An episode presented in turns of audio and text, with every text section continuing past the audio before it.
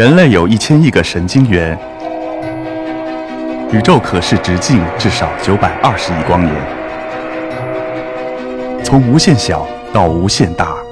在中科院 SELF 讲坛一起探索未知的世界。本节目由中科院 SELF 讲坛出品，喜马拉雅独家播出。然后在深圳呢，就是它的这个山也很多。然后我我看给大家展示的这个是一个叫马栏山的山，在这个山谷里面呢，就是呃又会有一个比较有意思的昆虫故事。然后那天呢，就是我有个朋友发了一张这样的照片给我，就是说他说他说你帮我看一下，我今天去爬山的时候就发现说有很多的黑蝴蝶聚在一起，你帮我看一下他们是在干嘛。我看了这个照片以后就觉得非常激动，因为就是说这个蝴蝶不是说一般的蝴蝶。就是这个蝴蝶的名字，就是它的分类叫做紫斑蝶。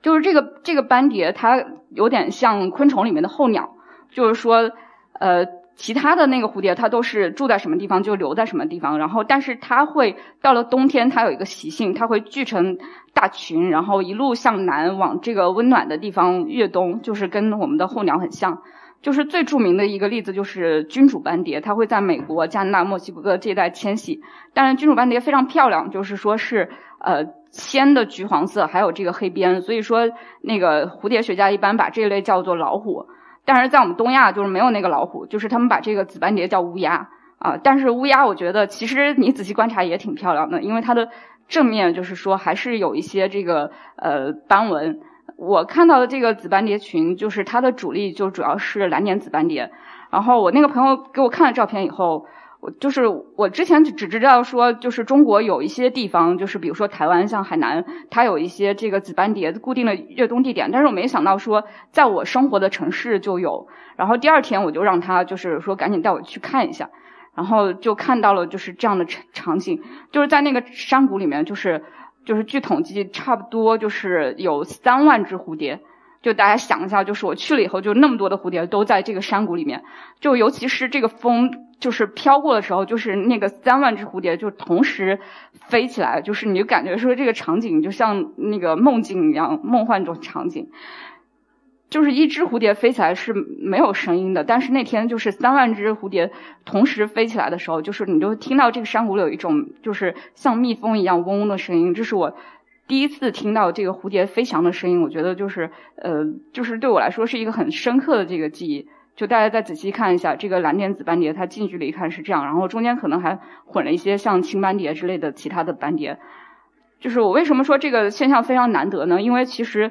呃，就是这个斑蝶，它不是说我随便找了一个地方就在这边呃迁徙过来，就是要它这个紫斑蝶过来，它有几个很必须的条件，一个是就是气候温暖，因为像深圳我拍的时候是十一月中旬嘛，然后深圳的气温就可能还有。就是二十五度以上啊，就是气候很暖。然后第二就是说，呃，它要有水源，然后有它的食物。就当地就是有很多叫鹅鹅掌柴的植物，它是一个很好的蜜源植物。然后另外要有一个就是呃人为干干扰很少的山谷。就刚好这个地方就几个条件都满足了，然后当时我拍了以后，就有很多人问我们说这个斑蝶在哪里，他们也想去看，但是我们都没有透露这个地点，因为其实这些栖息地如果透露出去有很多人打扰的话，他们后来就不来了。但是很很遗憾的是，就是我拍到这个是二零一二年之后，就是一直到今年，我们每年冬天都会就是有人再去那个山谷看看，就再没有看到这个。这个紫斑蝶过来的场景，但是我还是说很开心，就是说那年我在这个时间我刚好遇到了它，就是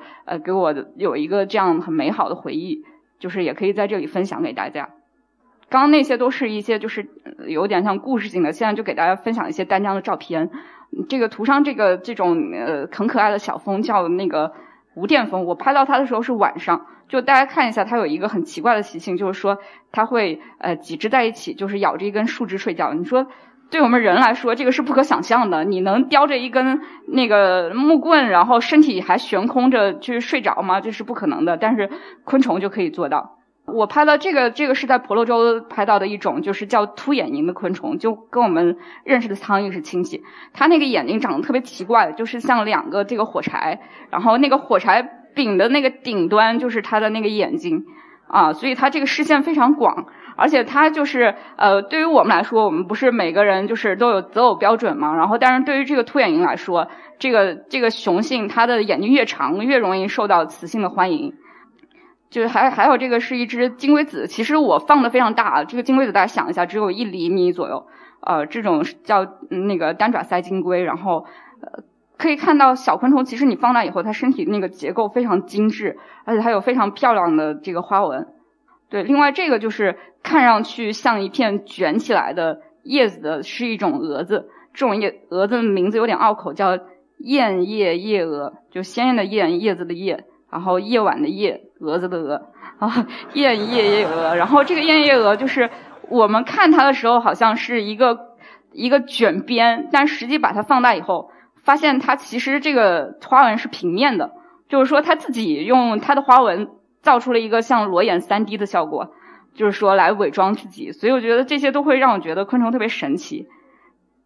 然后这张是我在那个瑞士阿尔卑斯山拍的一种蛾子，就是说大家其实印象里都觉得说，呃，只有蝴蝶才白天活动，蛾子都是晚上出来活动，其实并不是这样，就是有很多蛾子也是夜日行性的，它们白天出来活动。然后另外就是蛾子其实也有很多非常漂亮的种种类，类似这种斑蛾，它有。非常好看的这个金属蓝蓝色的花纹，各地走的时候，就是我觉得觉得就是每每一次我遇到这些昆虫，都是我一个非常珍贵的回忆。然后我能用照片把它。记录和分享下来，我就觉得说就是特别开心。就是除了其实昆虫以外呢，我我很博爱，其实就是什么东西都喜欢拍，只要就是见到就有份。然后这个是深圳一个小公园拍到的一种蜘蛛，然后看它的腹部就是有像鳞片一样的这个这个那个斑纹，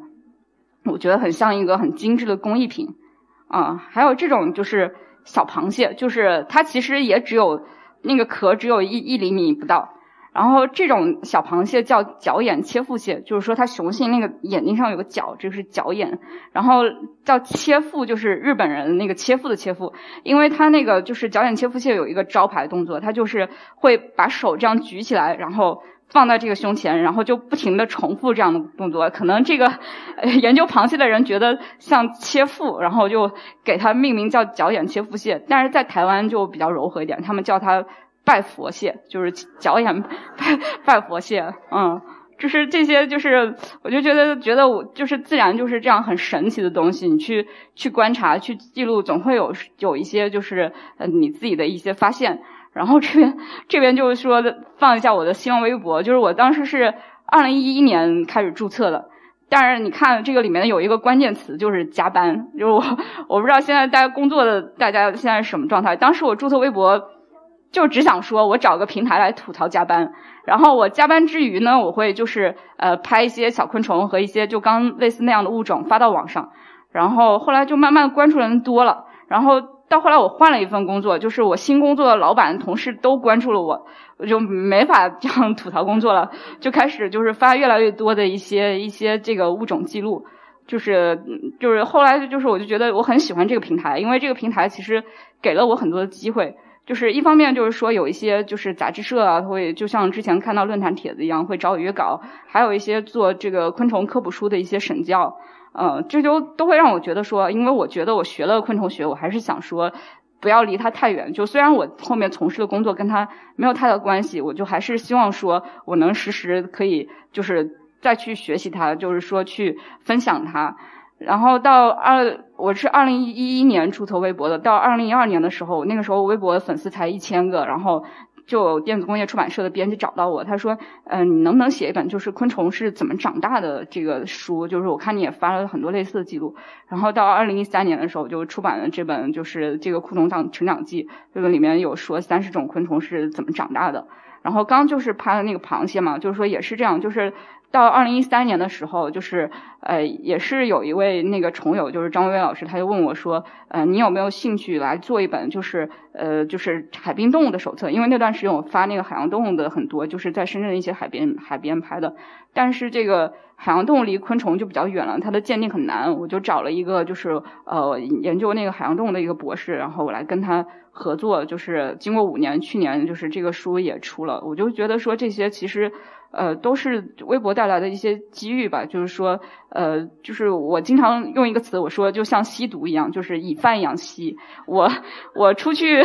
比如说我出去找一个地方，然后拍的东西，然后拍完了那些照片，然后我的文字，我把它转化成一些稿费，然后拿到了稿费，我再去到新的地方，然后。再拍，再那个，就是形成了一个 这样的循环。然后，另外，其实就是在微博有关注的人都知道，就是说，我就觉得你发什么东西，其实下面都有各种各样不同的人过来留言。就是，尤其最多的就是说，你发再就是看就发蜘蛛那样，都有人问说能怎好？就是这是一个简称，就是说意思是能吃吗？怎怎么吃？好吃吗？就是我觉得这个就是说这个可能吃货的本性是我就是我们是不是中国人有一点就是看见什么都想吃，呃想着它好不好吃，然后但是这个我觉得其实也没有太大的问题，就是说呃我还是希望说通过我的分享，就是让你知道它除了你去关心它好不好吃，你也可以去欣赏它，可以去了解一些就是它的这个习性。还有一种情况就是你发什么都有人说，就比如说我发了一个东西，我说这是个保护物种，很珍惜。然后那个人其实不懂这个东西有很多种，他会看一眼说这有什么？就我家老家那边什么房子旁边全都是这个。然后我还是会跟他解释一下，我说因为这个不是你看到那个，因为这个有很多种，就是这种就是它是比较呃珍珍惜的。然后就是后面也有一个朋友，就是当时我发了一个就是。比较好看的观赏甲虫，他也说这不是我们家那边，我说这个不是。后来他也慢慢去就是找一些这个观赏甲甲虫的资料，最后他变成了一个就是喜欢这个饲养这些的爱好者。我觉得这些都是就是一种潜移默化的，就是呃你慢慢通过你的力量去改变别人对昆虫的看法。就是有很多朋友跟我说，他说他以前看见虫子就想打死，然后现在再看一下，觉得还是挺好看的，就是。包括我的那个，就是我的同事、我的老板，他们也就有，我就分享一下这个照片，这是我用手机拍的啊，所以那个像素比较差。我为什么会拍到这张照片？那天呢，就是我老板让我，就是让那个总经理叫我去办公室，我我以为他找我谈什么项目，结果他见了我，他说：“快过来，有个好东西。”我说：“我说什么东西啊？”我见了他，他还很小心翼翼的捂在手上，然后。就是把手摊开来，就是这个，就是这种昆虫叫日本铃春，就铃就是那个羚羊的羚，你看它有两个凸起，像那个羚羊角。然后我说，我说那我把手机拿过来拍一下吧。他说。你把它抓回去慢慢拍吧，然后就是意思就是让别让它跑了。然后我我后来我就把这个虫子就从他手上抓抓上来就回回去拍了。我就觉得其实那天我觉得非常感动，因为我就觉得说，哎，大家能就是在一个工作环境，然后大家能尊重理解你的爱好，还能说就是时时想着你，我觉得这个就就是又让我觉得觉得很欣慰。就是其实很就是说到这个爱好嘛，就是很多人他也会问我说。嗯，你怎么会坚持这个爱好？他说我本来也有什么什么爱好，但是我现在比如说呃各种原因，什么工作太忙了，什么什么，我就呃没有坚持了。请问你是怎么坚持的？但是我想说，就是如果这是你真正爱好的东西，就是是不需要你坚持的，就是你自然而然的就会去做这个事情。就像我，其实就是大家就是关注微博的人，很多都以为说。哎，你的工作是不是就是这个拍虫子、玩虫子？哪有这么好的事情呢？你拍虫子、玩虫子，你还能养活自己啊？但是就是我其实这项工作都非常忙，就是说跟很多人一样朝九晚六，然后有时候还经常加班。但是如果说我业余的时间，我去呃去到自然里，然后看看这些昆虫，然后去拍摄、去寻找、去记录，其实这个对我的生活来说，本身就是一个一个调节。就是有爱好，我觉得其实对每个人来说都非常重要。当然，这个其实可遇不可求的，不是说每个人都会有。但是有了爱好以后，你会发现说，你不会说浪费的